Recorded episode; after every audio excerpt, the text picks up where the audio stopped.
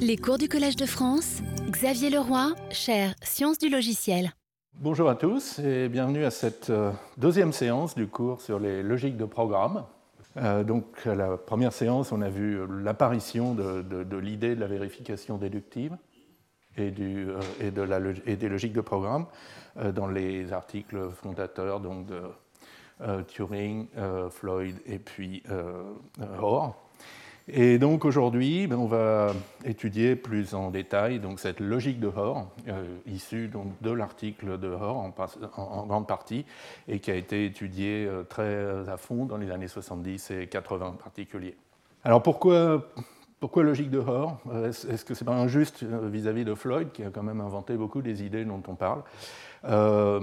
Alors d'un côté, oui, c'est un peu injuste. De l'autre, c'est vrai que le côté euh, logique, euh, système de règles axiomatique, c'est vraiment le point de vue de Hoare. Euh, par ailleurs, il se trouve aussi que Floyd n'a pas beaucoup poursuivi ses travaux suite à son article de 67, alors que Hoare a vraiment fait une école avec d'autres grands noms de l'époque comme Dijkstra autour de, cette approche axiomatique de la vérification déductive. Donc, donc, je vous rappelle, au cœur de la logique de Hoare, il y a ces triplets, donc ces énoncés, euh, constitué d'une précondition, euh, d'une commande et, euh, d'une post-condition, avec comme signification intuitive, donc si la commande C démarrait dans un état initial qui satisfait la précondition P termine, alors l'état final va satisfaire la post-condition Q. donc c'est un, un, triplet qui est dit faible parce qu'il ne garantit pas la terminaison, c'est un résultat de correction partielle. Alors il y a aussi des triplets dits forts note, que je note avec des crochets, euh, qui eux garantissent en plus la terminaison. Donc euh, la commande C termine toujours. Et donc c'est un résultat de correction totale.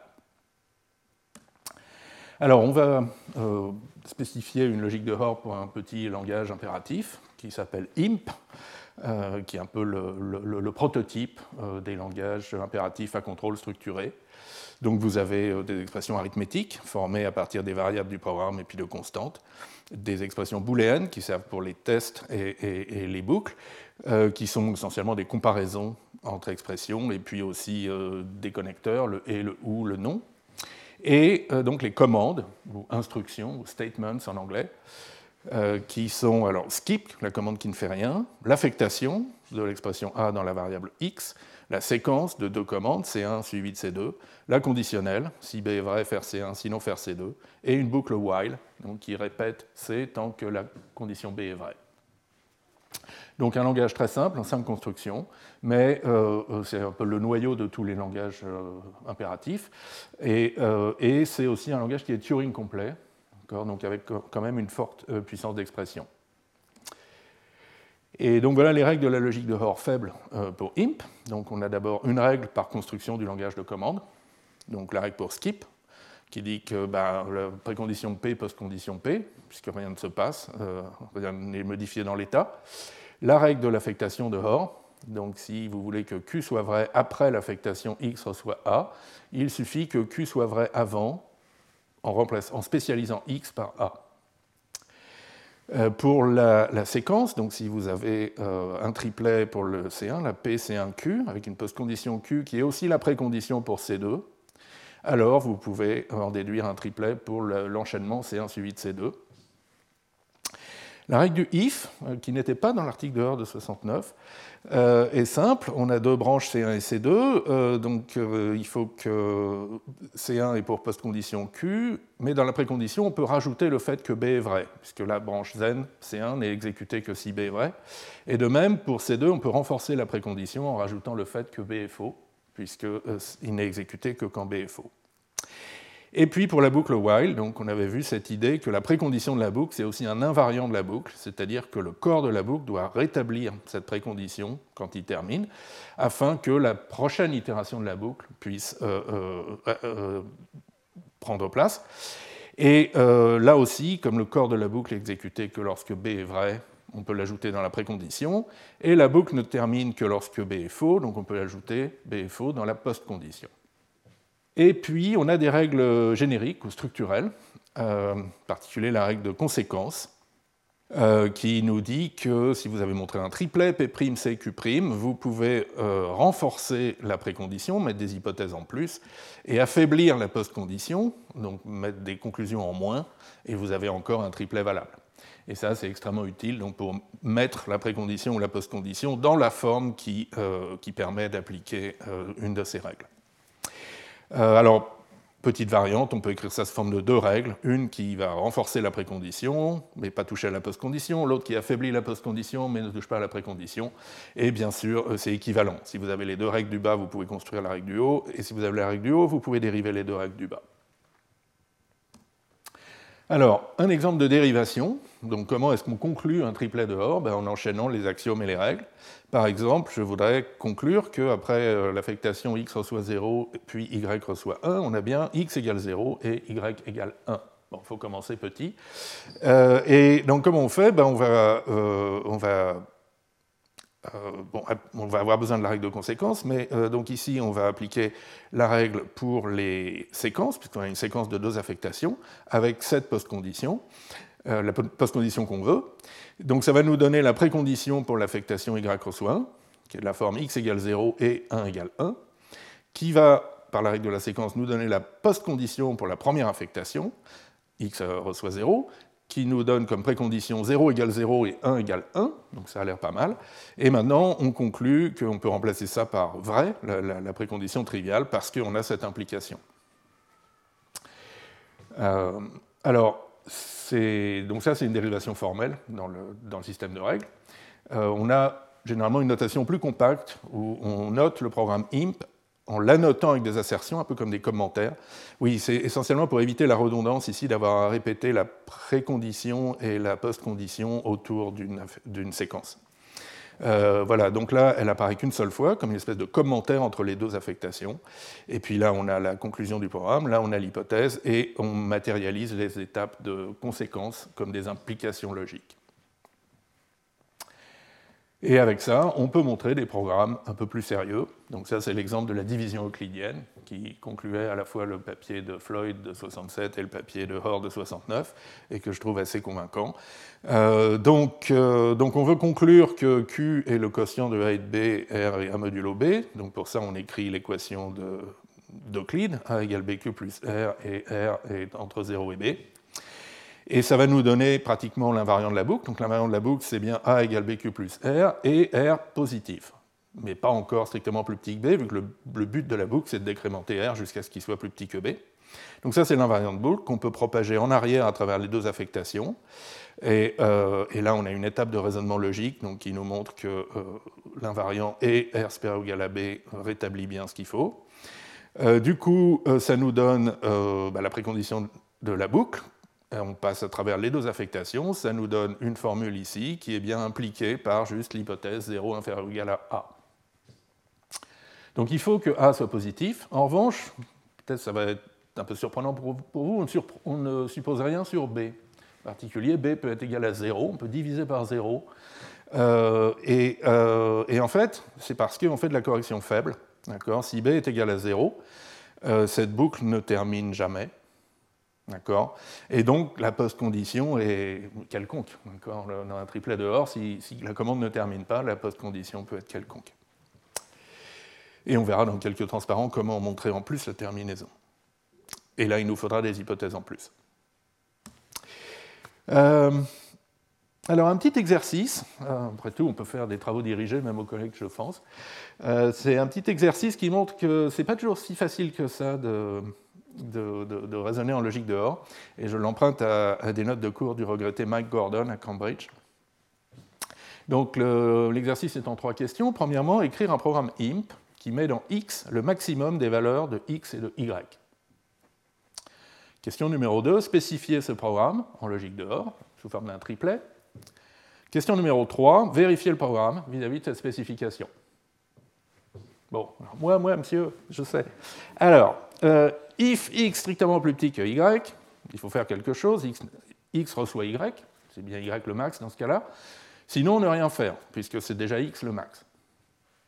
Il a l'air bien mon programme. Spécification, eh bien, euh, précondition aucune, post-condition, x est le max de x et de y. vérification. on applique la règle du if. Donc on a deux, euh, il faut vérifier les deux branches, x soit y et skip, montrer qu'elles impliquent bien la post-condition. Et euh, donc dans le premier cas, euh, c'est vrai parce qu'on sait que x est supérieur ou égal à y, donc x est bien le max de x et de y.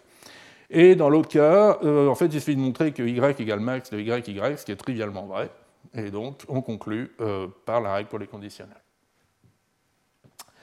Alors, il y a un petit problème dans ma solution, c'est que, euh, enfin dans mon triplet dehors, ma spécification, c'est qu'elle est satisfaite par de, beaucoup d'autres programmes. Par exemple, une simple affectation, euh, x reçoit y, puisque après cette affectation, x et y ont la même valeur, et donc x est bien le max de x et de y. Mais ça marche aussi dans l'autre sens, d'ailleurs. Si on affecte x dans y, ça marche aussi si on met 1 dans x et 0 dans y. Et donc le problème, bien sûr, c'est que euh, notre triplet de il ne dit pas ce qu'on voulait dire. Ce qu'on voulait dire, c'est que la valeur de x à la fin du programme est le maximum des valeurs de x et de y au début du programme. D'accord? Et là, on parle des valeurs de x et de y à la fin du programme. Et alors, pour, euh, spécifier correctement, on a besoin de ce qu'on appelle des variables auxiliaires ou variables fantômes, euh, auxiliary variables ou ghost variables dans la littérature. les deux termes sont souvent employés de manière interchangeables. Je vais essayer de, faire une petite nuance entre les deux.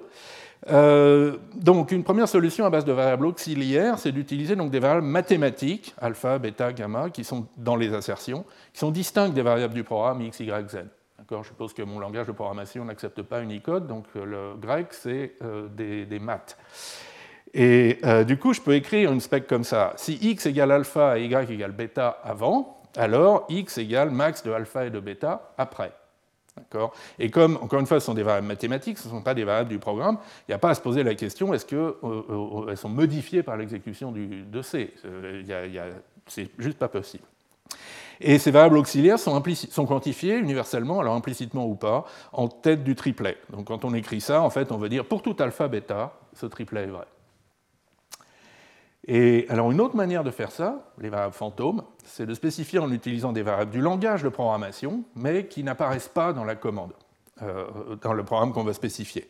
Par exemple, on va inventer une variable z qui n'apparaît pas dans notre code C, et dire que si x est égal à z avant, alors x est égal au max de z et de y après. D'accord? Et, et, là, l'argument, c'est que pendant l'exécution de C, ces variables gardent leur valeur, puisqu'elles n'apparaissent pas, elles ne sont pas affectées. Donc c'est un autre moyen pour parler de l'état avant dans les post-conditions. Euh, donc quelques mots sur la logique forte, celle qui permet de montrer la terminaison et donc la correction totale. Euh, donc voilà les triplets. Euh, pour les distinguer donc, des précédents triplets, j'ai mis des crochets au lieu des accolades autour des préconditions et des post-conditions. Et donc là, la signification intuitive, c'est que si vous démarrez la commande C dans un état initial qui satisfait P, alors C termine forcément et son état final satisfait Q. Euh, alors remarquez que dans IMP, la seule cause de non-terminaison, c'est les boucles. Si vous enlevez les boucles, d'accord, vos programmes terminent, excusez-moi, vos programmes terminent tous. Et donc, pour les constructions d'IMP oh, différentes de la boucle, euh, les règles fortes ont exactement la même structure que les règles faibles. Euh, par exemple, pour la, pour la séquence, D'accord? Une séquence C1, C2 termine, si C1 termine et C2 termine. Et ça, ça va être garanti par les deux hypothèses, PC1Q et QC2R. Euh, même chose pour un if, euh, et puis une affectation et un skip, ça termine toujours. Donc toute la difficulté est dans la boucle euh, while, donc il faut trouver un moyen de garantir la terminaison de la boucle. Et la technique la plus utilisée, c'est la technique du variant. Alors, ce n'est pas variant au sens du, variant anglais et du variant euh, sud-africain du, coronavirus, c'est variant par symétrie avec un variant. Donc, dans les boucles, il y a des invariants, qui sont des propriétés qui aident à montrer euh, euh, la correction partielle de la boucle, et puis il y a un variant, ou plusieurs, qui sont des choses qui changent pendant l'exécution de la boucle, mais qui décroissent. donc, c'est typiquement une expression à valeur entière positive, et qui va décroître strictement à chaque tour de boucle. Et c'est ça qui nous garantit la terminaison, puisqu'il ne peut pas décroître infiniment. Euh, donc on écrit ça avec une de ces variables auxiliaires. Donc si euh, en précondition de C, euh, le variant A a une certaine valeur alpha, alors en post-condition, il faut que le variant A, qui est une expression du, du, langage, ait une valeur strictement plus petite que alpha, mais toujours supérieure ou égale à 0. Et ça, ça vous garantit la terminaison de la boucle. Au plus, après au plus n itérations, où n est la valeur initiale du variant petit a. Et alors il y a quelque chose de très joli dans cette règle, c'est que si vous avez des boucles imbriquées, on va vérifier la terminaison de chaque boucle indépendamment. D'abord, on vérifie la terminaison de la boucle interne, puis en s'appuyant là-dessus, on vérifie la terminaison de la boucle euh, englobante. Et ça, c'est ça, c'est différent de l'approche de Turing ou de Floyd, qui, eux, travaillaient sur des graphes de flot de contrôle, et donc il y avait une espèce de critère global de terminaison. Et c'est plus difficile à mettre en place, en particulier quand on a des boucles imbriquées. Alors, je vous avais promis une vérification de la terminaison de la division euclidienne. Donc, le variant, c'est la variable R, qui commence à A et qui, on l'espère, décroît à chaque tour de boucle, et puis euh, euh, reste positif. Donc, euh, donc là, j'ai mis la vérification du variant, donc le fait que si vaut alpha, R vaut alpha au début alors R vaut strictement moins que alpha à la fin du corps de la boucle. Mais pour ça, bien sûr, il faut que B soit strictement positif, le diviseur soit strictement positif, sinon on ne va pas décroître et la boucle ne termine pas. Et donc maintenant, on a une correction totale pour l'algorithme de division euclidienne avec les hypothèses auxquelles on s'attend. Donc le, A est supérieur ou égal à 0 et le quotient et le diviseur B est strictement supérieur à 0. Euh, alors bien sûr, un, seul variant, ça ne suffit pas toujours. Il y a des boucles un peu compliquées où, euh, comme Floyd l'avait suggéré dans son article, on peut avoir besoin d'un n-uplet de variants. Donc, euh, un, ordre plus riche que l'ordre sur les entiers, et c'est typiquement l'ordre lexicographique sur euh, les n-uplets entiers. Et donc on a plusieurs variantes, à 1 à n, et une, exigence donc que le, tuple 1 à n décroît strictement dans un certain ordre bien fondé euh, sur les n-uplets entiers. Et avec ça, on montre à peu près la terminaison de tous les algorithmes classiques. Voilà, donc ça, ça conclut la, définition d'une logique de Horde de base pour IMP. maintenant, euh, on va l'étendre de plein de manières différentes. Vous allez voir que c'est euh, tout à fait riche euh, ce qu'on peut faire avec ça. D'abord, on peut ajouter des, constructions dérivées, du, sucre syntaxique, et puis des règles pour ces constructions dérivées. Par exemple, la conditionnelle sans else, donc le if then, qui est juste du sucre syntaxique pour un if, b, then, c, else, skip. Ben, on peut bien sûr lui donner euh, cette règle, celle qui dit que C, la branche N, doit vérifier ce triplet, P, B, C, Q, et puis la branche L, ce qui n'est pas là, donc, doit quand même vérifier cette implication. P et non B implique Q, parce que euh, bah, du coup, on peut effectivement dériver cette règle à partir des règles de la logique de base.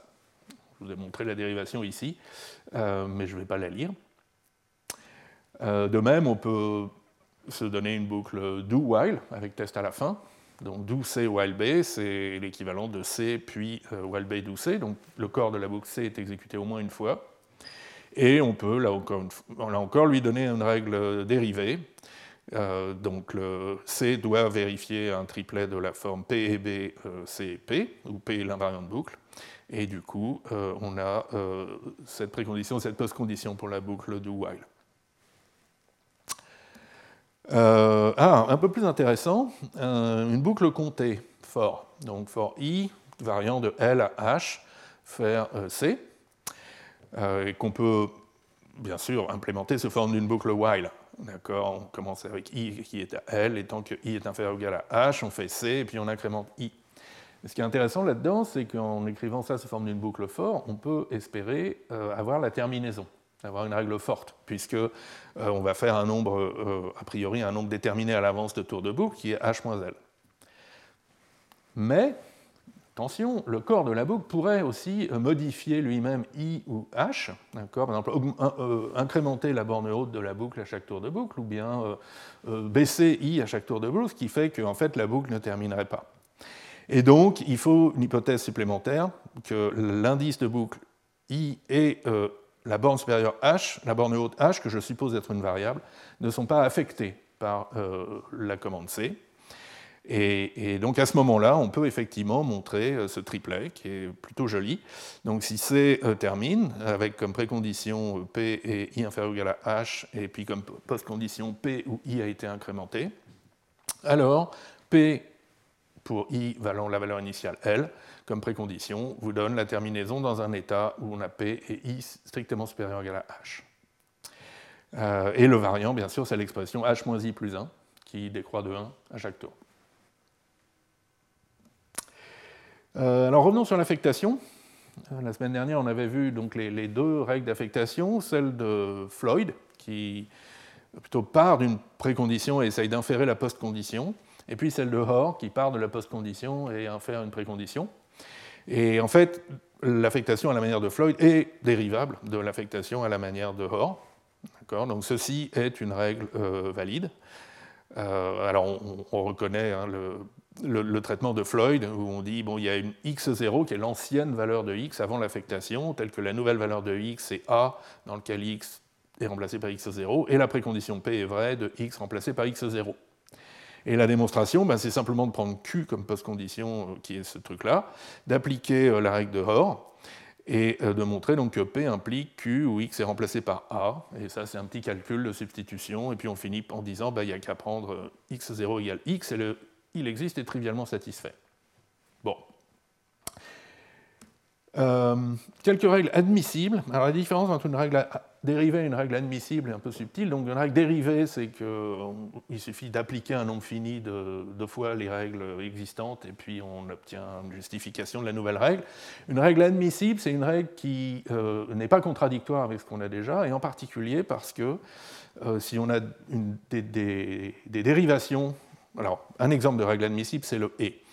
Si vous avez deux triplets pour euh, la même commande C, P1C, Q1, P2C, Q2, vous pouvez en conclure qu'avec précondition P1 et P2, on a euh, aussi la postcondition Q1 et Q2. Et, comment on fait ça? Typiquement, ben, on, se donne des, on suppose qu'on a des dérivations de ces deux énoncés, et on va faire une, une récurrence, ici sur C, et puis des inversions sur ces dérivations, et on va reconstruire une dérivation qui nous permet de conclure ça. Bon, donc c'est un petit point technique, mais juste pour dire que donc, ces règles, on peut les ajouter, elles sont valables. Euh, donc il y a la règle qui permet de prendre la conjonction de, deux triplets, la règle qui permet de prendre la disjonction, P1 ou P2 en précondition, Q1 ou Q2 en postcondition, et puis euh, les équivalents pour des quantifications existentielles sur une variable qui apparaît dans P et dans Q, ou une variable euh, une quantification universelle. Alors il y a un petit piège quand même, il faut ici que la quantification soit non vide, euh, sur un ensemble non vide, euh, sinon euh, c'est plus tout à fait vrai. voilà, donc ça c'était quelques extensions qu'on pouvait faire, enfin quelques ajouts qu'on pouvait faire assez facilement. Maintenant, regardons comment on peut ajouter aussi des choses dans le langage de programmation, le rendre plus expressif, et comment ajouter des nouveaux traits, et comment écrire postuler les règles euh, qui vont bien. Par exemple, le contrôle non structuré, donc le go-to. Alors, ce fameux article de Dijkstra, Go-to considered harmful, euh, qui est vrai pour plein de raisons. Étonnamment, ce n'est pas très difficile à ajouter une logique de programme. D'accord? Donc, au niveau du langage, on se donne la construction go-to-L, où elle est une étiquette, et puis la possibilité d'étiqueter une, euh, une commande C. Et l'idée, simplement, c'est dans la logique d'ajouter un invariant, grand L de petit l, à chaque étiquette petit l. Du coup, nos triplets deviennent plutôt des quadruplets, cet ensemble d'invariants et fait partie du triplet. Et à quoi il sert? Ben, Il sert comme précondition pour le goto. Il faut être sûr qu'au moment où on va faire le goto, l'invariant associé est vrai. Du coup, la post-condition peut être faux, puisqu'on ne, va pas terminer normalement. Euh, on ne va jamais exécuter ce qui suit le, le goto. Et puis, cet invariant L de L, il sert aussi de précondition aux commandes C qui sont étiquetées par L. Puisqu'on peut rentrer dans cette commande C soit normalement, donc par un code qui doit satisfaire L de L, soit par un goto, mais qui lui aussi doit satisfaire L de L. Euh, voilà. Et donc, cette logique de Hoare, elle permet aussi tout à fait, euh, étendue, elle permet aussi tout à fait de faire, euh, de faire des trucs à la Floyd ou à la Turing sur des organigrammes. Vous mettez juste des go-to là où ça va bien. Et, voilà. autre extension intéressante, c'est le non-déterminisme. Donc l'idée, c'est de refléter le fait que certains programmes ont plusieurs comportements différents par exemple, parce que votre langage de programmation n'est pas complètement spécifié. Il y a des choses comme ça dans C, où l'ordre d'évaluation n'est pas, pas, spécifié complètement. ça peut être aussi parce que vous avez un générateur pseudo-aléatoire ou quelque chose, ou, enfin bref, une, source de, de non-déterminisme externe. Euh, alors il y a plusieurs manières d'étendre le langage pour euh, faire apparaître du non-déterminisme. Il y a la construction de choix, le choix entre deux commandes, C1 ou C2, où euh, le programme décide d'exécuter ou bien C1 ou bien C2. Il y a une espèce de, truc qui ressemble plus à, un tirage au sort, qui est de, le programme choisit une valeur entre 0 et n-1 et la met dans la variable x. Et puis, il y a la forme la plus, la plus primitive qui s'appelle havoc, havoc de x, qui met un nombre quelconque dans x. Donc, Alors, euh, qu'est-ce que veut dire havoc? Je crois que ça vient de l'expression euh, anglaise to wreak havoc, qui veut dire euh, semer le chaos, semer le désordre. Donc voilà, donc là on met le désordre dans la variable x, et c'est une source de non-déterminisme. Et en fait, on peut déduire toutes les autres constructions du havoc. Le choose, on peut dire qu'on fait un havoc et puis qu'on prend la valeur en modulo n, alors si votre modulo se comporte comme il faut. Pour faire le choix entre deux commandes C1, C2, ben on peut choisir un nombre entre 0 et, enfin, qui est 0 ou 1, et puis euh, s'il est 0, faire la première commande, sinon faire la deuxième. Et puis pour choisir un nombre entre 0 et n, on peut euh, exécuter l'une des affectations x reçoit 0 ou x reçoit 1 ou, ou x reçoit n-1. Donc tout ça est interdérivable. Et euh, tout ça a des règles en logique de Hoare qui sont très simples et tout à fait élégantes. pour le choix, ben, il faut que les deux branches du choix satisfassent les mêmes préconditions et postconditions. On ne sait pas laquelle va être exécutée, mais on sait que les deux vont fournir la bonne postcondition. Euh, alors pour choose, on peut faire un, il faut un axiome. Alors on peut dire que c'est une espèce de généralisation de l'affectation. Puisqu'on affecte une, soit 0, soit 1, soit n-1, il faut qu'en en, précondition, on ait que q soit vrai de 0 ou q soit vrai de 1 ou euh, q soit vrai de n-1. Euh, est-ce que c'est des ou est-ce que c'est des et? J'ai un petit doute là. Oui, ça doit plutôt être des et. Je corrigerai les transparents. Euh, euh, et une autre manière, voilà, c'est de dire que la postcondition Q doit être vraie, de, pas pour tous les x, mais pour tous les x qui prennent une valeur alpha entre 0 et n. Et alors pour Havoc, ben, c'est un peu pareil, sauf que là, il n'y a même pas de contrainte sur la nouvelle valeur que va prendre x. Et donc la précondition, c'est que Q doit être vrai pour x remplacé par alpha pour un alpha quelconque. Et alors il y a une manière encore plus euh, insidieuse d'écrire ça, qui est d'écrire que Q doit être vrai de x remplacé par une variable du programme y, qui, à condition qu'elle n'apparaisse pas dans l'assertion Q. Donc, étant donné que c'est une variable qui est non contrainte, elle peut avoir n'importe quelle valeur. Euh, et, donc, ça a le même effet qu'ici. Bon, je trouve quand même que c'est plus lisible avec un pour tout euh, explicite. Alors, un autre trait du langage, un autre trait des langages de programmation qu'on peut vouloir introduire dans IMP, c'est la possibilité d'échouer pendant l'exécution. Euh, l'erreur à l'exécution, runtime error. Alors, une manière simple de l'introduire, c'est d'avoir des assertions dynamiques, donc une construction assert. Euh, généralement, donc, dans le langage de programmation, euh, assert, ça prend une expression booléenne en argument. Et donc, on peut faire de la vérification dynamique, évaluer le B à l'exécution, arrêter le programme si B est faux. Et en fait, si on fait de la vérification statique, on peut même mettre comme, euh, assertion donc une assertion logique quelconque, avec des pourtours, des il existe, des choses pas forcément calculables. Euh, parce qu'on a envie quand même que notre vérification déductive garantisse l'absence d'erreur à l'exécution. Et donc euh, garantisse que le B booléen ou le A logique sont toujours vrais. Et pour ça, ben, on a une règle très simple. Il faut que euh, la précondition euh, de l'assertion A implique A. Donc, par exemple, qu'elle soit de la forme P et A. Et du coup, la postcondition, c'est la même chose, vu que l'assertion ne modifie aucune variable. Alors, un exemple euh, important d'erreur à l'exécution, c'est l'erreur dans les calculs arithmétiques. Par exemple, une division par zéro. Division entière par zéro, qu'est-ce que ça fait? Ou un débordement arithmétique aussi dans, certains langages.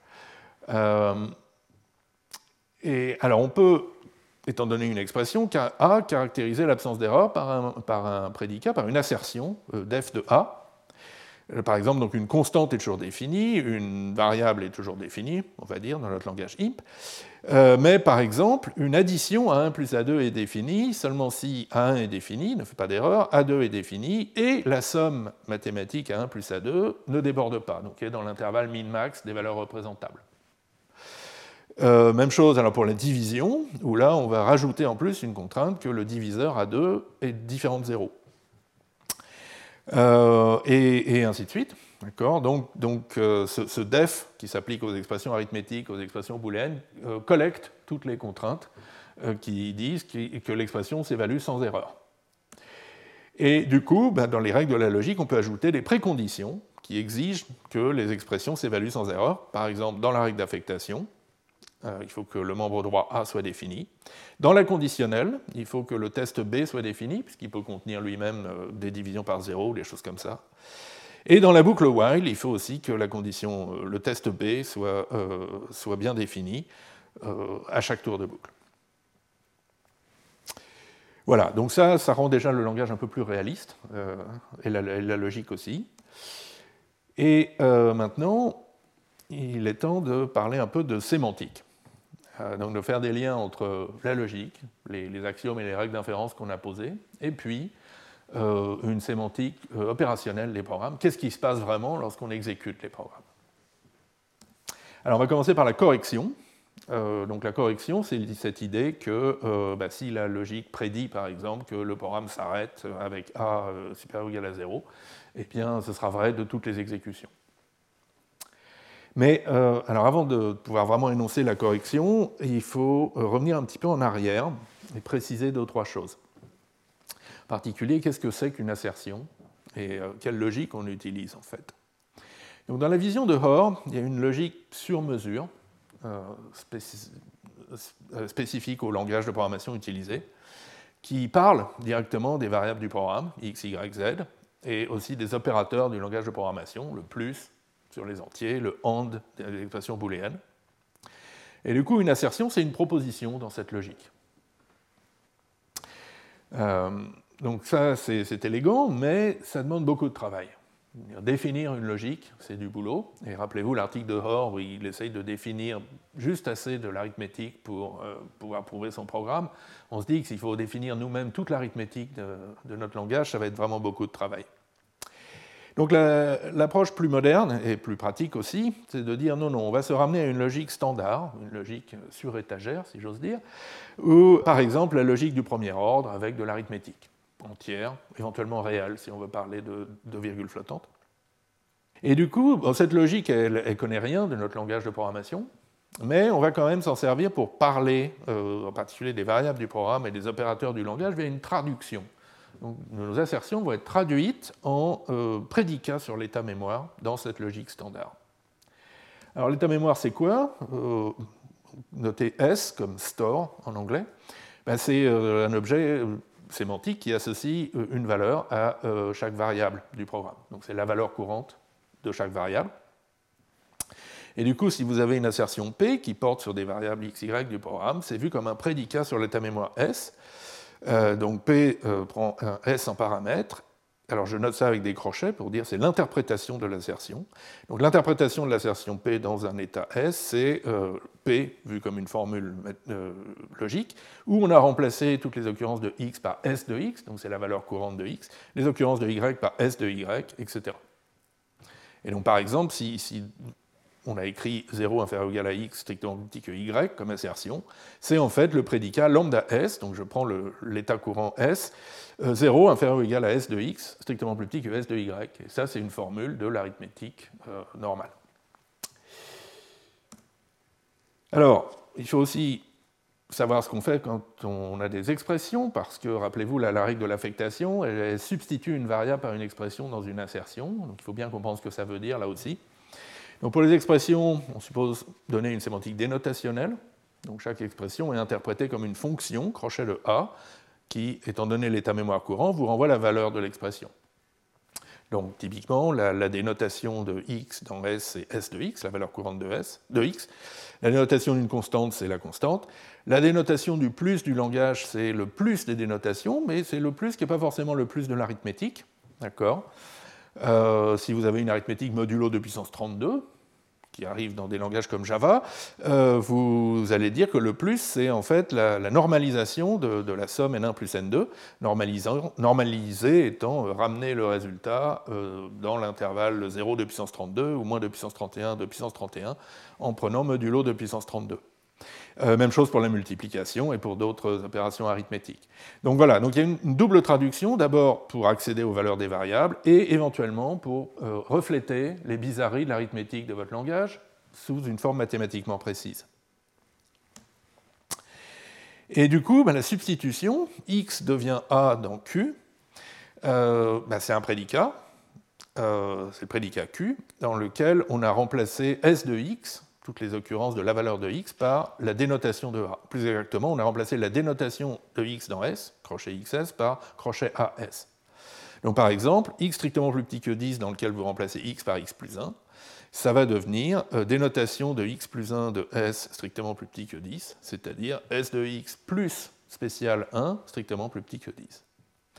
Alors, ça a l'air un peu ad hoc comme définition, mais elle satisfait cette euh, équation qui est très jolie qui est que donc, ce prédicat euh, Q ou X remplacé par A euh, est vrai d'un état mémoire S si et seulement si le prédicat Q d'origine est vrai d'un état mémoire de l'état mémoire S où on a remplacé X par la dénotation de A dans S, donc où on a fait l'affectation.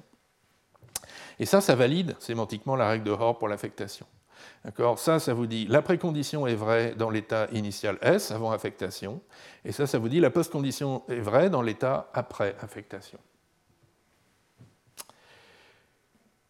Voilà. Et pour en finir avec ces expressions, si on a des erreurs dans les expressions arithmétiques, ben, la dénotation d'une expression, ça peut être soit une valeur, soit erreur. L'assertion substituée exige en plus que la dénotation de A dans S ne doit pas être une erreur. Euh, et, ça, en fait, ça va être impliqué par l'assertion def de A. D'accord? Donc, il faut que l'assertion def de A, si elle est vraie, garantisse que A s'évalue sans erreur. Et ça valide l'autre règle d'affectation, celle qui, en plus, exige que le membre droit est bien défini. Bon, euh, voilà qui précise un peu les choses pour ce qui est des, expressions arithmétiques et de leur traitement.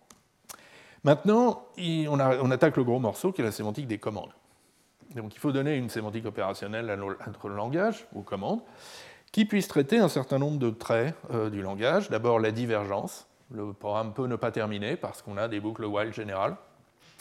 On a vu, et on peut avoir des erreurs à l'exécution, division par zéro, assertion dynamique qui échoue. On peut avoir du non-déterminisme, le choose, le havoc, etc. Et donc parmi les différents styles de, sémantique, euh, et si vous voulez un peu plus de background, je vous renvoie au, premier cours de l'an dernier, qui est sur les sémantiques mécanisées, où on avait passé en revue un certain nombre de, sémantiques, styles de sémantique, en particulier pour IMP.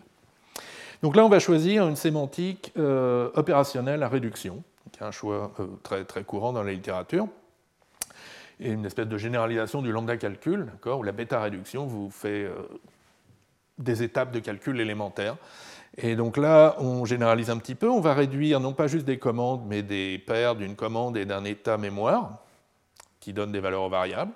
Donc C dans S, la commande C dans l'état mémoire avant e petit s, peut se réduire en une étape de calcul en C' dans S'. S' c'est l'état mémoire après. Par exemple, s'il y a eu une affectation, S' a changé par rapport à S. Et C', c'est la commande résiduelle, celle qui vous dit ce qui reste à faire, ce qu'on n'a pas encore fait. Par exemple, si C, c'était euh, deux affectations en séquence, euh, l'étape va faire effectuer la première affectation, mais il reste la deuxième affectation à faire.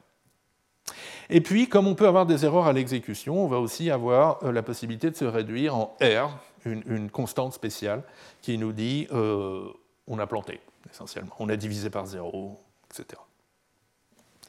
Et du coup, ben, on peut écrire les règles de réduction. Alors il y en a beaucoup, et encore une fois, je vous renvoie au premier cours de l'an dernier euh, pour euh, une étude un peu plus euh, progressive, une introduction un peu plus progressive de ces différentes règles.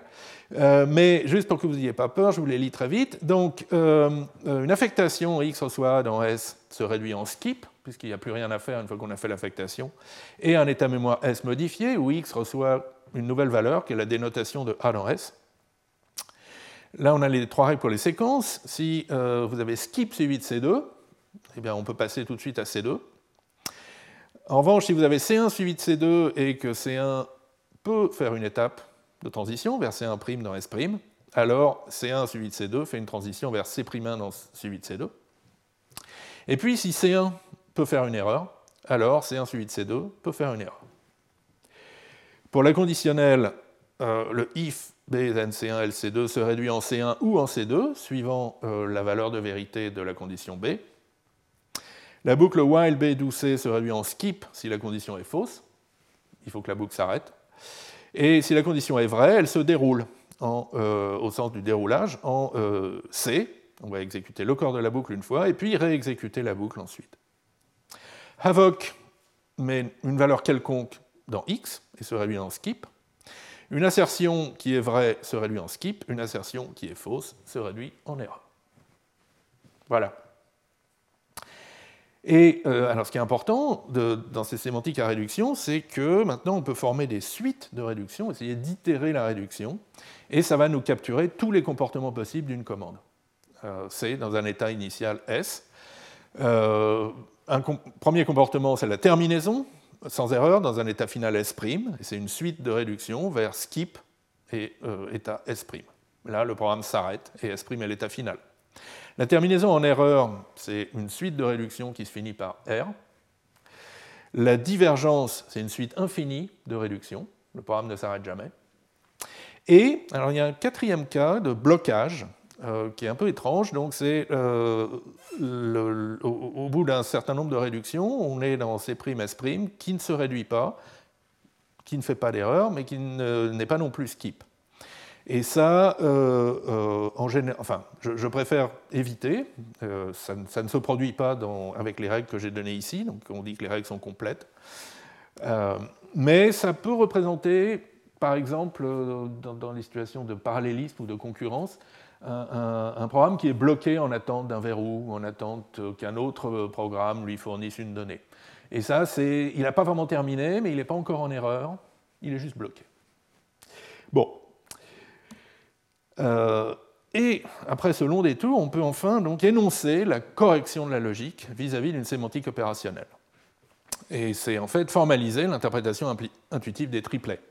Donc rappelez-vous, le triplet faible, PCQ, c'est la commande C, démarrer dans un état initial S satisfaisant P, ne fait pas d'erreur, et si elle termine, l'état final satisfait Q. Et le triplet fort, c'est la même chose, sauf qu'elle termine toujours, et l'état final satisfait Q. Euh, et, donc la correction de la logique, c'est de s'assurer que c'est bien vrai euh, de toutes les exécutions euh, possibles de C, d'après la sémantique opérationnelle. alors, donc voilà plus formellement la correction sémantique de la logique faible. Donc supposons qu'on ait dérivé ce triplet, PCQ, soit S un état mémoire qui satisfait P, des notations de P appliquées à S est vrai. Donc première partie, le programme C est sûr, il est impossible qu'il se réduise en erreur, il n'y a pas d'erreur à l'exécution. Deuxième partie, correction partielle. S'il termine, donc s'il se réduit en skip dans S', alors Q, la post-condition, est vraie de S', qui est l'état mémoire final. Alors je vais vous esquisser euh, plusieurs démonstrations de, cette, euh, de cette, propriété. Et j'aime bien la première, même si je ne l'ai pas beaucoup vue dans la littérature, parce qu'elle est inspirée des démonstrations de sûreté des systèmes de type, euh, dont on avait parlé l'an dernier et que certains d'entre vous connaissent certainement.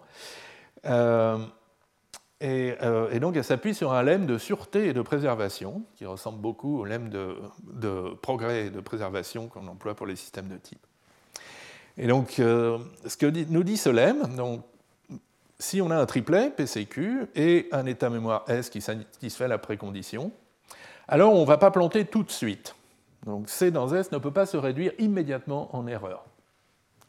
Et si C dans S se réduit en une étape en C' dans S', alors on peut trouver une précondition P' qui euh, valide donc le triplet P', C', Q.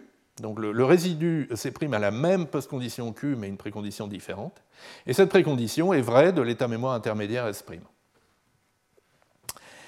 Et, donc ça, ça se démontre euh, assez facilement par une analyse de cas sur toutes les réductions possibles. Et ça implique euh, la correction sémantique. Parce que maintenant, il suffit d'itérer ce lemme d'une certaine manière. Donc si on a une séquence de réduction qui nous mène à C', S', qui ensuite part en erreur, en itérant la propriété de préservation, on a, que on a un triplet pour C'. Et, euh, et, et, la sûreté immédiate nous dit que mais non, C' dans S' ne peut pas se réduire en erreur. Donc ce n'est pas possible. Et puis pour la correction partielle, de même, si C', S' se réduit en plusieurs étapes en skip dans S', là aussi on a par préservation itérée un triplet, P' skip Q, tel que euh, P' est vrai de S'. Et si vous faites une inversion sur toutes les dérivations possibles pour ça, vous avez que P' implique Q, et donc Q est vrai de S' comme attendu. Donc voilà une démonstration très simple, et, euh, euh, qui marche très bien donc, pour la correction faible. Pour les triplets faibles, la correction partielle. En revanche, si maintenant on veut en plus garantir la terminaison, euh, il va falloir travailler un peu plus dur.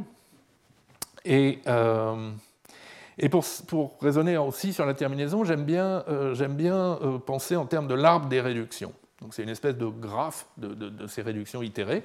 Vous partez de C dans S, là on va dire qu'il se réduit en une seule chose, C1 dans S1, donc ça fait un seul arc. Puis là on a euh, un choix non déterministe, par exemple, qui va nous donner quatre euh, euh, réduits possibles. Et puis dans ce choix-là, par exemple, on va avoir une, branche infinie, une infinité de réduction. Là on va finir par une erreur. Là on va finir par une terminaison normale, skip, et puis là peut-être on est bloqué. Et euh, donc l'important, c'est que dans cet arbre, euh, il y a toutes les exécutions du programme possibles. Une exécution du programme, c'est une branche de l'arbre. Et donc, dire que le programme termine toujours, c'est dire que toutes les branches de l'arbre sont finies. D'accord? Et ça, c'est une propriété qui est inductive. On peut la, décrire par un prédicat inductif, au sens de, Koch ou de la théorie des types. Et, euh, plus précisément, donc, ce prédicat, c'est ce que je note terme CSQ, qui veut dire la commande C démarrer dans l'état S termine toujours et l'état final satisfait Q. Et c'est défini par deux règles d'inférence. D'abord, skip dans S euh, et Q donc, euh, termine. Skip termine, bien sûr, mais il faut que euh, Q soit satisfait par S. Et maintenant, si vous avez CSQ, pour montrer que terme CSQ, si C n'est pas skip, alors il faut montrer que C dans S ne part pas tout de suite en erreur et que pour tous les réduits possibles, prime S', euh, ils vont terminer avec euh, la postcondition Q. Et, donc, c'est un prédicat qui est inductif qui est intéressant parce que cette quantification ici, elle peut être très très vaste. Pensez à une construction Havoc, vous avez une infinité de C', S'. Euh, mais malgré tout, ce prédicat étant inductif, il n'y a pas de, il n'y a pas de branche de dérivation avec une branche infiniment profonde. Et, donc ça, ça veut dire que le prédicat est faux si vous avez une séquence infinie de réduction, s'il existe une séquence infinie de réduction. Et donc s'il est vrai, ça veut dire que toutes les réductions terminent. Et qui plus est, terminent euh, sans erreur et terminent dans un, état qui satisfait Q. Donc voilà un prédicat extrêmement puissant. Et du coup, eh ben, on peut s'en servir pour définir un triplet sémantique. Donc, euh, si l'état initial satisfait P, la commande C termine dans un état satisfaisant Q. C'est donc pour tout S, si P de S, alors terme CSQ, et on peut écrire ça avec des doubles crochets pour dire attention, c'est sémantique. Et ce qui est très joli, c'est que cette définition, elle, obéit, elle satisfait les axiomes et les règles d'inférence de la logique de Hoare. Vous pouvez les, les réécrire avec des doubles crochets, donc cette fois-là en termes sémantiques, et les démontrer comme des lemmes. Par exemple, euh, P skip P est vrai, puisque si P de S, euh, alors effectivement, skip termine dans un état satisfaisant P. Alors un peu plus compliqué, donc si, euh, si C1, enfin, P c'est 1 Q et Q c'est 2 R, ça implique P c'est 1 C2 R, et ça c'est parce que par analyse sur la forme des, réductions de C1 C2, etc. Et donc le théorème de correction sémantique de la logique forte, il s'ensuit, si le triplet PCQ est dérivable, d'après les axiomes et les règles de Hoare, alors le triplet sémantique PCQ est vrai. Et ça, bah, simplement en faisant une récurrence sur la dérivation et puis en appliquant tous ces lemmes. Euh, voilà, donc la, logique forte et les triplets forts, la logique avec les triplets euh, forts est, correcte sémantiquement. Euh, et du coup, ça, explique pourquoi de plus en plus d'auteurs en sautent cette étape d'axiomatiser les triplets PCQ valides et prennent directement la définition sémantique. Disant, ben voilà, mon triplet PCQ, il est vrai si pour tout état S satisfaisant P, terme CSQ est vrai. Et du coup, les règles et les axiomes, ils sont, ils sont plus postulés, ils sont démontrés à partir de la sémantique opérationnelle. Donc ça vous donne des règles et des axiomes qui sont vrais, enfin corrects sémantiquement par construction, mais qui vous permettent de raisonner euh, exactement comme en logique de Hoare. Donc d'une certaine manière, rien n'est perdu. Alors, c'est plus vraiment dans l'esprit axiomatique de Hoare, mais ça simplifie certaines choses, en particulier l'ajout euh, de règles a posteriori. Si on a oublié une règle, c'est plus facile de la dériver comme un lemme supplémentaire sur l'évaluation des, termes de votre langage. Voilà. Et alors, revenons un peu sur cette. Continuons dans cette idée de triplet sémantique. Donc, on les a introduits pour la logique forte, parce que ça nous permettait de raisonner plus facilement sur la terminaison, mais ça marche aussi pour la logique faible. Donc il faut remplacer ce prédicat, terme CSQ, qui garantit la terminaison, par un prédicat safe CSQ, qui est un peu plus faible. Donc qui dit que les exécutions de C dans S ne terminent pas en erreur, et que si elles terminent, alors l'état final satisfait Q. Mais on peut aussi avoir des exécutions infinies. Et du coup, ça permet de définir un triplet sémantique faible, euh, comme ceci. D'accord? Euh, alors, comment on définit ce safe? Moi, j'aime bien le définir de manière co-inductive. de même que la terminaison, c'est naturellement inductif, parce qu'on veut euh, éliminer euh, toutes les dérivations infinies, toutes les branches d'exécution, toutes les branches qui correspondent à des exécutions infinies. pour moi, le prédicat safe est naturellement co-inductif, donc vous prenez exactement les mêmes règles que pour terme, mais vous prenez une interprétation co-inductive, donc un plus grand point fixe. Et qu'est-ce que ça veut dire? C'est quoi la différence? Ben, donc, tout ce qui était vrai dans l'interprétation inductive, terme, est vrai dans l'interprétation co-inductive, safe, mais le prédicat co-inductif vous permet d'avoir des dérivations infinies en profondeur.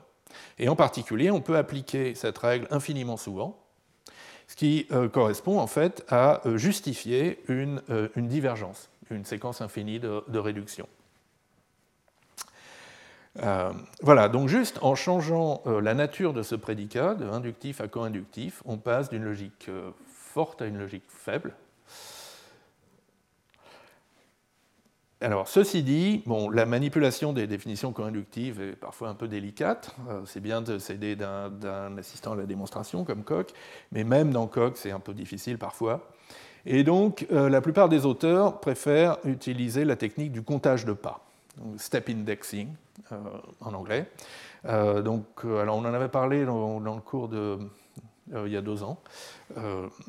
Euh, l'idée du step indexing, c'est de considérer des exécutions d'O plus n étapes, d'accord élection de C dans S d'O plus n étapes, et de vérifier donc que, un, elles ne font pas d'erreur en n étapes, et si elles terminent en O plus n étapes, alors l'état final satisfait Q. Donc ça, c'est le prédicat safe n CSQ, que vous voyez ici. Et donc ce qui est important, c'est qu'il y a un cas de base, safe de 0 est toujours vrai en zéro étape, une commande ne peut pas planter, mais elle ne peut pas terminer non plus. Donc, euh, a priori, elle est sûre. Et puis, euh, donc, skip est, sûr si euh, Q est satisfait par l'état S. Et puis, C dans S est safe en n plus une étape si c'est réduit, C' S' sont safe en n étapes. Et donc, une fois qu'on a ainsi coupé arbitrairement la durée des exécutions, eh bien, on fait tendre n vers l'infini. Donc on dit qu'un programme est, sûr, donc ne plante pas et satisfait Q quand il termine, si, quel que soit le nombre d'étapes considérées, il est sûr. Voilà. Et, en fait, on peut montrer l'équivalence entre cette définition et la définition co-inductive qui est ici. Hein. C'est juste, on n'est pas en train de définir une autre notion, on est en train de définir une notion avec un autre principe de preuve. Donc ici, on démontre par co-induction, par plus grand point fixe, et ici, on peut faire des récurrences sur n qui est quand même beaucoup plus euh, confortable, beaucoup plus élémentaire en tout cas. Voilà, et donc, quelle que soit la manière dont vous définissez safe, donc pour conclure, on peut, faire, euh, euh, on peut définir un triplet faible sémantique, PCQ, avec des doubles accolades, qui dit donc si, si P est vrai de S, alors safe CSQ est vrai. Montrer qu'il satisfait les axiomes et les règles de la logique de Hoare faible. P skip P, la règle de, la séquence. Alors la règle de la boucle while est intéressante puisque c'est elle qui peut faire apparaître une divergence. D'accord? Donc c'est là, en fait, en prouvant, en prouvant cette règle qu'on voit comment fonctionne vraiment le prédicat safe, etc. Et conclure donc une autre manière, par une autre démonstration, la correction sémantique de la logique faible. Si le, triplet syntaxique PCQ est dérivable, alors le triplet sémantique est vrai. Voilà. Alors juste, oui, j'ouvre une parenthèse avant que j'oublie euh, de le dire. Euh, donc les, résultats dont je parle, bien sûr, je les ai démontrés en coq parce que ça m'aide pour euh, m'assurer que je ne raconte pas trop de bêtises. Et euh, modulo euh, problème de, transcription. Donc j'ai mis le développement coq à disposition. Il y a un pointeur donc, dans les références des transparents, à la fin, des transparents de secours, et vous le trouverez aussi sur mon GitHub, mon Xavier Leroy sur GitHub. Euh, en revanche, donc, contrairement à l'an dernier, je ne vais pas faire une lecture commentée euh, du développement coq avec vous. La, la, mécanisation de ce qu'on est en train de montrer n'est pas vraiment le sujet du cours. Euh, mais voilà, c'est aussi pour vous rassurer que essentiellement tout ce que je vais montrer est mécanisable. Et si vous préférez suivre sur un développement coq ou en plus avoir le développement coq en plus des transparents, vous êtes les bienvenus. Voilà, donc comme ça, c'est dit et je n'oublierai pas. Euh, donc, je crois que c'est tout pour la correction sémantique. Mais alors maintenant, on va parler un petit peu de complétude de la logique. C'est une question qui a euh, beaucoup agité euh, la, communauté d'informatique fondamentale dans les années 70. Et vous allez voir pourquoi. Donc la complétude d'une logique de Hoare, c'est la réciproque de la correction sémantique. Est-ce que toute propriété vraie des exécutions d'un programme C peut être exprimée sous forme d'un triplet de Hoare, PCQ, et dérivée à partir des règles de Hoare? Ou bien est-ce qu'il y a des propriétés utiles des programmes qu'on ne peut pas exprimer ou montrer avec une logique de Hoare euh, Et si on a nos triplets sémantiques, on peut poser la question plus précisément. C'est que si un triplet sémantique est vrai, d'accord, d'une commande C, ce qui est une propriété de toutes ces exécutions, peut-on dériver le triplet syntaxique correspondant juste à partir des règles et des axiomes de Hoare Et alors pourquoi cette, euh, euh, question a, beaucoup intéressé euh, les gens dans les années 70 C'est parce qu'elle fait un lien entre la logique de Hoare et la calculabilité. Un des corollaires de la correction sémantique, c'est que si vous pouvez dériver le triplet suivant, précondition vraie, commande C, post-condition faux, alors la commande C ne termine jamais. Parce que si elle terminait, ben, euh, la, post-condition ne pourrait pas être vraie. Et si la logique de Hoare était complète, on aurait une équivalence. On peut dériver ce triplet, vrai, C, faux, si et seulement si C ne termine pas. Et alors c'est là qu'il euh, se passe quelque chose. Je vais essayer de vous expliquer. Euh, donc, petit, alors ça, tourne autour de la notion d'ensemble récursivement énumérable. Donc, je vous rappelle qu'un ensemble récursivement énumérable, donc c'est un ensemble infini a priori, mais il y a un processus qui énumère euh, les éléments. Donc, en temps fini, étant donné un élément de l'ensemble, en temps fini, votre processus va le produire. Euh, et quand on a un système d'axiomes et de règles d'inférence, ben, l'ensemble des énoncés dérivables est récursivement énumérable. D'abord, on énumère euh, tous les axiomes ou toutes les instances des axiomes, puis après tout ce qu'on peut obtenir à partir des axiomes en appliquant une règle, puis deux règles, puis trois règles. Et on entrelace tout ça et ça fait une énumération. Et donc, l'ensemble des triplets de Hoare, euh, PCQ, dérivables euh, dans la logique de Hoare, est donc récursivement énumérable. Et donc l'ensemble des triplets euh, vrai, c'est faux, dérivables, est récursivement énumérable. Il suffit d'énumérer tous les triplets et puis de filtrer. Si P est, vrai et Q est faux, alors je produis, sinon euh, je passe au suivant. Je ne dis pas que c'est très efficace hein, comme algorithme, mais encore une fois, on fait de la calculabilité ici, l'efficacité n'a aucune importance. Et donc, si la logique est complète, l'ensemble des programmes C qui ne terminent pas est récursivement énumérable. Par conséquent, si la logique est complète, le problème de l'arrêt est décidable pour votre langage. Pourquoi ça?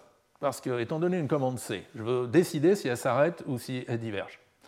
Donc je lance un processus qui évalue C. qu'il exécute. Si C termine, ben, il va finir par terminer et me dire C termine. Et de l'autre côté, je lance mon énumération de tous, les, de tous les programmes qui ne terminent pas. Et dès que je vois apparaître mon programme C, j'arrête en disant C ne termine pas. Forcément, un de mes deux processus doit s'arrêter. Et donc, en temps fini, j'ai décidé de l'arrêt de C. Donc, bien sûr, si votre langage est Turing complet, le problème de l'arrêt n'est pas décidable et donc la logique n'est pas euh, euh, complète. C'est juste pas possible. Euh, et alors, quand on creuse un petit peu pour essayer de comprendre d'où vient le problème, est-ce que ça vient d'une règle de Hoare en particulier Donc, en fait, ça vient de la règle de conséquence, qui est en fait une règle extraordinairement puissante dans la logique de Hoare parce qu'elle vous, donne accès à toute la puissance d'une certaine logique qui va permettre de prouver ces implications. P implique P', Q implique Q'. Et, euh, et justement, qu'est-ce qu'elles veulent dire, ces implications? Qu'est-ce que ça signifie, ces prémices? Il y a au moins deux, interprétations possibles. Il y a une interprétation à la Hoare, ce sont des implications dérivables dans une logique formelle, avec un ensemble de règles et d'axiomes. À ce moment-là, l'ensemble de ces implications est récursivement énumérable. Donc, euh, effectivement, les triplets de Hoare sont euh, récursivement énumérables, mais la logique est incomplète de la même manière que cette logique formelle est incomplète, d'après le premier théorème d'incomplétude de, Gödel. Il y aura toujours une implication qui est vraie dans tous les modèles, mais que vous n'arriverez pas à dériver de votre système formel. Bon. Et l'autre interprétation ici, c'est justement de dire que bah, ces implications, c'est par exemple les implications qui sont vraies dans tous les modèles. Mais à ce moment-là, vos triplets de Hoare PCQ ne sont plus récursivement énumérables. L'ensemble des P implique P' euh, qui sont vrais dans tous les modèles n'est pas euh, récursivement énumérable. Donc, euh, l'honneur est sauf d'une certaine manière. On, a, compris. L'incomplétude, elle, vient de, elle vient de ici. Et du coup, on peut énoncer un résultat de complétude relative. Ça, ça a été c'est tiré d'un très bel article de, de un peu compliqué, mais euh, vraiment euh, très bien fait, de Stephen Cook, le monsieur qui a inventé la NP complétude, qui montre en substance que la logique de Hoare est complète si on utilise la même logique ambiante, à la fois pour interpréter ses implications dans les règles de conséquence et pour définir le triplet sémantique. D'accord? Et l'incomplétude vient euh, de si par exemple ici vous utilisez une axiomatisation d'une certaine logique et ici vous utilisez euh, vrai dans tous les modèles comme, comme, définition de votre implication.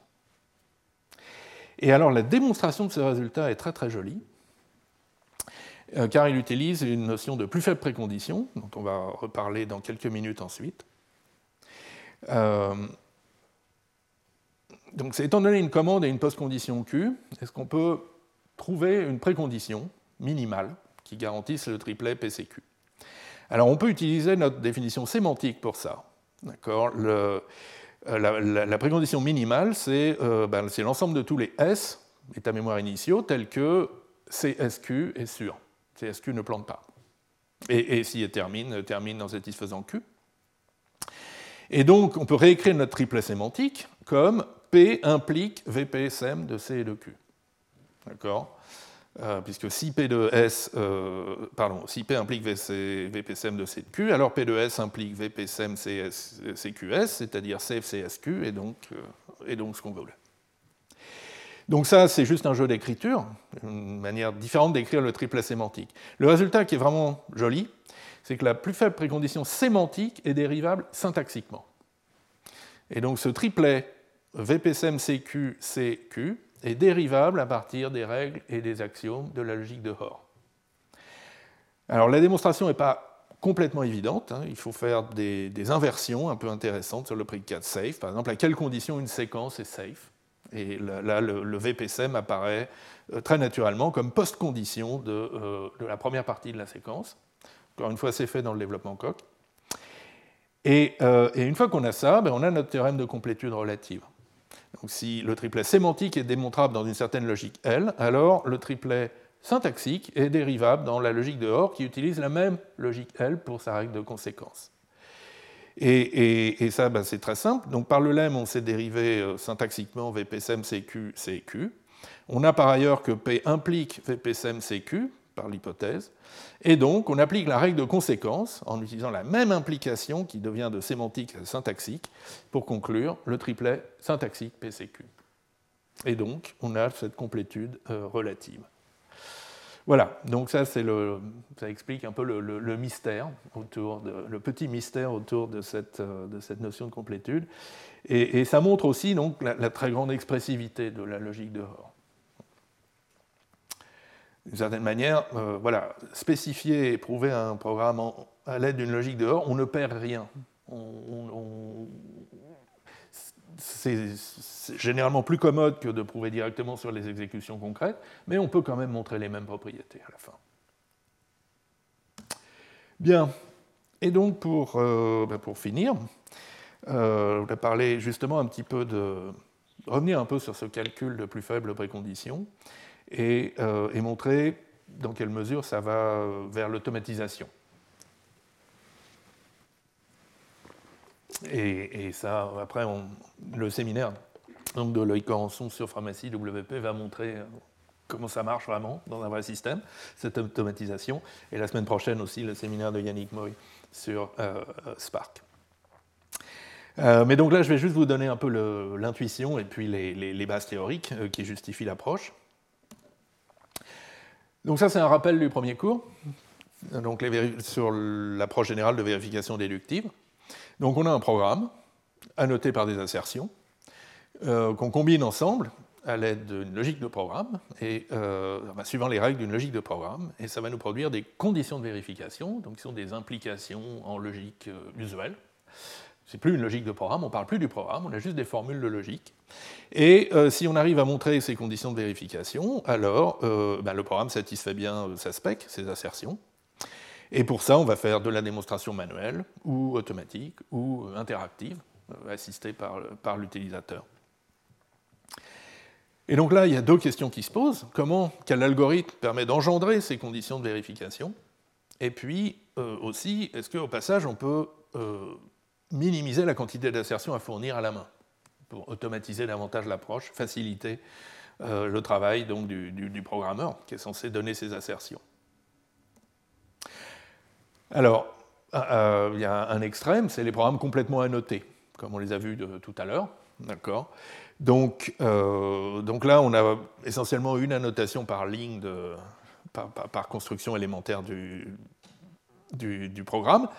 Et les conditions de vérification, bah, c'est juste les, étapes où on fait des implications logique. D'accord? Sinon, tout le reste peut se vérifier juste en appliquant les règles de la logique de Hoare. Donc, euh, tout ce qui reste à vérifier, ce sont ces implications. Donc, que la précondition euh, implique bien ça, que l'invariant de boucle est bien euh, un invariant de boucle, et que la, la post-condition est bien assurée à la fin. mais en fait, on peut on n'a pas besoin de fournir toutes ces annotations, elles sont extrêmement redondantes, et la plupart la majorité peuvent être calculées à partir d'autres annotations. Et ça, Floyd déjà l'avait souligné dans son article de 67. Euh, en fait, pour vérifier un, programme ou un sous-programme C, il suffit de lui donner euh, la précondition P, sa postcondition Q et un invariant de boucle pour chaque boucle contenue dans C. D'accord? Et à ce moment-là, comme on va le voir ici, donc les autres assertions logiques et toutes les conditions de vérification s'obtiennent par un calcul donc un algorithme qui s'appelle un calcul de plus faible précondition ou de plus forte postcondition. Alors l'idée des plus faibles préconditions, et, oui, donc l'idée des plus faibles, des plus faibles préconditions, c'est euh, donc vous avez une commande C, vous avez une postcondition Q, donc Q c'est euh, ce, que, la commande C est censée calculer. Ça caractérise euh, votre attente vis-à-vis de la commande C. Et maintenant, euh, on essaye de trouver une précondition, euh, VPC de Q, euh, qui va donc caractériser les états initiaux dans lesquels la commande va réussir, va terminer même, et va satisfaire la post-condition. Donc une, ce VP, weakest precondition en anglais, c'est VPC de Q, c'est une précondition, il faut que ce triplet soit vrai, VPCQ, CQ, Et on voudrait que ce soit la plus faible, c'est-à-dire que toutes les autres préconditions P qui valident PCQ impliquent euh, cette précondition.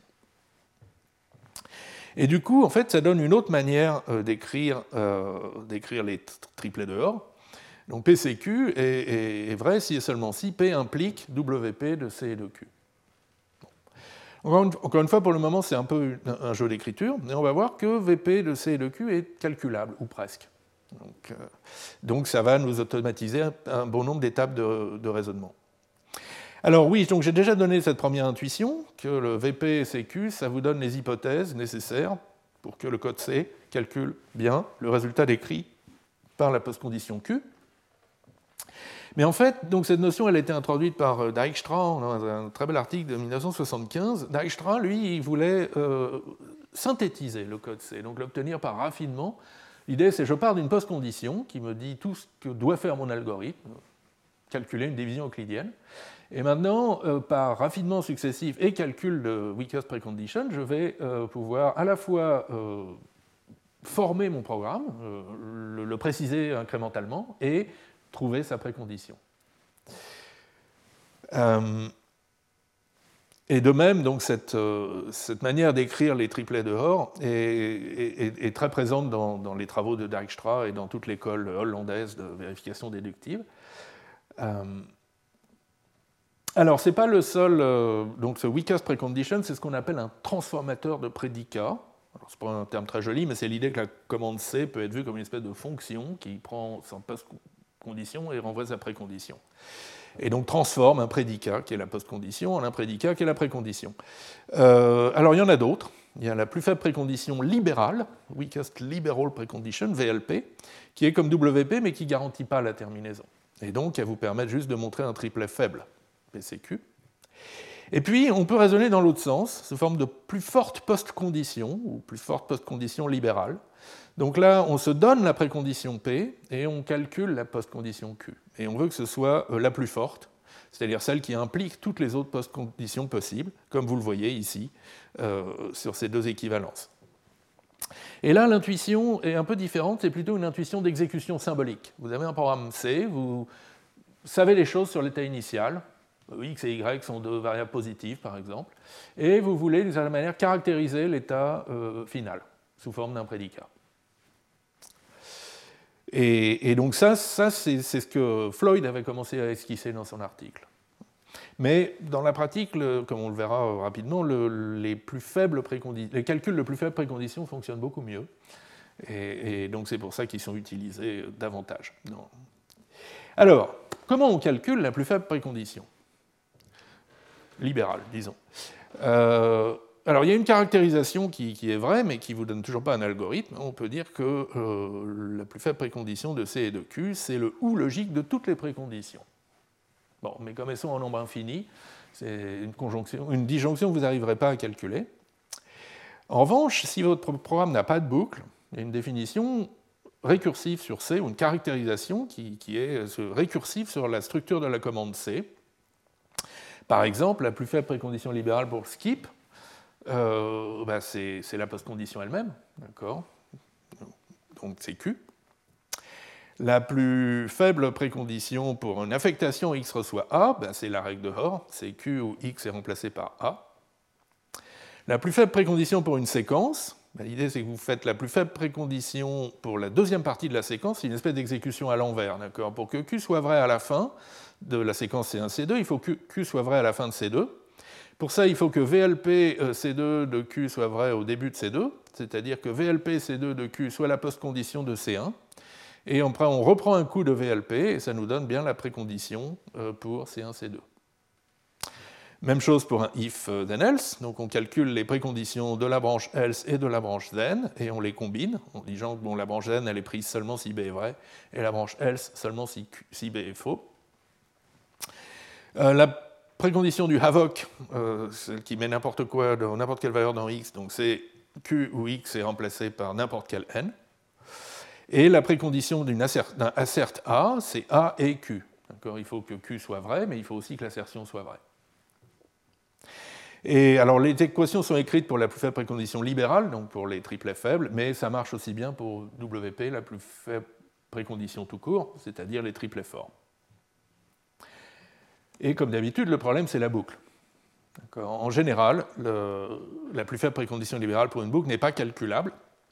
Alors vous pouvez essayer de la caractériser en déroulant la boucle, en disant, voyons, si la boucle s'exécute zéro fois, une fois, deux fois, trois fois, quatre fois, et vous obtenez cette grosse disjonction des PI, qui sont définis euh, récursivement euh, sur I, le nombre de tours de boucle, euh, comme ceci. Mais encore une fois, donc, tout ça n'est pas calculable en général, et, c'est vraiment très rare qu'un système puisse automatiquement inférer un invariant de boucle. alors c'est vrai si on réduit fortement le langage des assertions, par exemple en interprétation abstraite, quand on réduit notre langage d'assertion pour être juste un domaine abstrait, là, on sait euh, euh, calculer des invariants de boucle. Mais euh, si on a une logique plus générale, on ne sait pas. Et du coup, on demande au programmeur de l'aide. Donc on va demander au programmeur d'annoter chaque boucle par son invariant, que je note ici en, exposant de la boucle. Et du coup, ben, on va dire la plus faible précondition pour une boucle while annotée par inf, c'est l'invariant, d'après la règle de Hoare. Mais on ne peut pas non plus quand même faire complètement confiance au programmeur. Peut-être qu'il n'a pas donné le bon invariant, peut-être qu'il a donné vrai comme invariant, euh, ce qui a peu de chances d'être un invariant. Euh, non, ou faux, enfin bref, peu importe. Euh, un mauvais invariant. Et donc, il faut à ce moment-là rajouter des, des, conditions de vérification. Donc, il faut que ces deux implications soient vraies. Il faut que si B, alors si B est faux, si on sort de la boucle, l'invariant doit impliquer la post-condition Q. Euh, qu'on se donne pour la boucle. Et si B est vrai, et l'invariant aussi, il faut que euh, ça implique la plus faible précondition du corps de la boucle, qui lui-même doit rétablir l'invariant à la fin, donc la plus faible précondition du corps de la boucle C avec l'invariant comme post-condition. Voilà, donc on voit apparaître euh, deux conditions de vérification. Alors, et maintenant, si vous êtes en WP, donc euh, vous voulez garantir en plus la terminaison, il faut annoter aussi la boucle par le variant, cette fameuse expression qui va garantir la terminaison, et ça va vous donner une obligation de preuve supplémentaire, une condition de vérification supplémentaire. Et donc à la fin, ça nous donne un, semi-algorithme pour la vérification déductive. Donc on veut vérifier un triplet euh, PCQ, donc P et Q ont été fournis par euh, le programmeur et euh, le programmeur a aussi donné des boucles, euh, des, invariants sur les boucles. Donc on calcule la plus faible précondition libérale, VLP, CQ, on calcule les conditions de vérification que je note ici, VC, CQ, et qui sont juste en fait collecter les implications comme ça qui, qui, apparaissent au niveau des boucles et puis dans les sous-termes. D'accord? Et maintenant, eh bien, il faut vérifier, il faut démontrer d'abord que toutes les conditions de vérification sont vraies, ce qui prouve la cohérence des invariants de boucle en particulier, et démontrer que P implique la plus faible précondition de C et de Q, ce qui montre bien euh, la correction du triplet. Et ce qui est joli, c'est que ça, c'est une formule de logique usuelle. On ne parle plus du tout du programme, c'est juste des implications entre, prédicats. Et euh, et on a donc essayé de, céder d'un démonstrateur automatique, lequel ne va pas forcément y arriver, c'est pour ça que c'est un semi-algorithme. Mais euh, voilà, donc c'est l'idée de, de base de la vérification déductive. Et c'est euh, donc ce qui se passe en pharmacie WP, par exemple, comme on l'a vu euh, la semaine dernière sur l'exemple de, la, recherche dichotomique, ou comme on va le voir dans, le, dans séminaire de Loïc Corançon. Alors, pour mémoire, donc je vous donne les équations pour les plus fortes post-conditions libérales. Vous voyez que ce n'est pas très différent, si ce n'est que pour l'affectation, on a cette horrible formule de Floyd qui fait apparaître des quantifications existentielles que les démonstrateurs automatiques n'aiment pas du tout, du tout. Donc c'est pour ça que c'est plutôt pas employé. Et, euh, les conditions de vérification non triviales, il y en a une de plus pour les assertions. Euh, voilà. Mais sur le papier, c'est tout à fait utilisable également. Voilà, je crois être arrivé à la fin de ce cours, donc un petit, point d'étape, puis on va faire une pause ensuite. Euh, donc que dire sur la logique de Hoare Clairement, c'est un formalisme très riche et, euh, aussi euh, enfin, qui, qui, vraiment pose plein de questions intéressantes et caractérise plein de choses sur la manière dont les programmes s'exécutent. Alors on a deux visions parfaitement complémentaires, on peut tout à fait passer de l'une à l'autre à tout moment. La vision axiomatique, qui est la vision d'origine de Hoare, on pose des règles et des axiomes, et ça définit la logique et la sémantique du langage en fait. Et euh, la vision plus opérationnelle, le langage est spécifié différemment dans le style opérationnel, et les axiomes et les règles de la logique sont en fait des lemmes, des théorèmes qui euh, sont vrais de toutes les exécutions et facilitent le raisonnement sur les exécutions des programmes. Euh, alors, ce que j'ai essayé de montrer, hmm, il aurait fallu montrer plus d'exemples sans doute, c'est que la, logique de Hoare s'étend assez facilement à de nombreuses structures de contrôle. Donc, on a vu par exemple le goto, on a vu plusieurs formes de boucles, mais on peut aussi ajouter des choses comme le break ou le return, donc des terminaisons abruptes. Euh, on peut ajouter des exceptions, on peut ajouter des procédures, alors ça demande un petit peu plus de travail parce qu'il y a les questions de portée de variables qu'il faut prendre en compte. Mais euh, en gros, les, idées de base de, la logique de Hoare sont très très robustes vis-à-vis d'autres formes de contrôle. En revanche, pour le moment, on n'a pas vu de structure de données, on manipule des entiers. Et euh, c'est ce qu'on verra la semaine prochaine, dès qu'on ajoute des, des, structures de données, les choses deviennent un peu plus compliquées. Alors, quand c'est juste des tableaux, on y arrive assez bien. Euh, mais dès qu'on a des structures de données chaînées à l'aide de pointeurs, c'est là qu'on euh, commence à se poser des questions sur la logique de Hoare et sur peut-être la nécessité euh, d'autres logiques, en particulier les logiques de séparation. Donc ça, ce sera le sujet du prochain cours. Et pour finir, j'ai mis une petite bibliographie pour aller plus loin. Euh, donc ça, c'est deux, textbooks de, livres de classe, euh, de livres de cours, dont le, premier suit l'approche plutôt opérationnelle. On parle d'une sémantique opérationnelle et on déduit les règles de la logique. Et euh, donc c'est juste les chapitres 9 et 10. Et l'autre, qui est un peu plus ancien, le livre de Winskell, qui lui suit l'approche axiomatique classique et contient une discussion extrêmement complète de la question de la complétude de la logique de Hoare. En particulier, bon, j'ai passé sous silence quelques quelques petites choses dans ma discussion. Euh, par exemple, j'ai supposé que ma logique ambiante, elle, était suffisamment puissante pour exprimer des prédicats inductifs comme safe. Euh, ce n'est pas strictement nécessaire, mais il faut employer des codages de Gödel et des choses un petit peu plus compliquées. Et tout ça est bien expliqué dans le, dans le livre de Windskull. Et puis, donc, si vous vous intéressez à la mécanisation de, de ces résultats, donc le développement Coq qui correspond à ce cours est euh, disponible ici et j'essaye de l'enrichir à chaque cours. Et, euh, mais il y a aussi, excusez-moi, un, très bon traitement dans le livre Concrete Semantics de Nipkoff et Klein, euh, qui utilise Isabelle Achorel et pas Koch, mais, mais c'est traité de manière extrêmement claire. Voilà, ben, je vous remercie de votre attention et je vous dis à la semaine prochaine. Retrouvez tous les contenus du Collège de France sur www.colège-2-france.fr.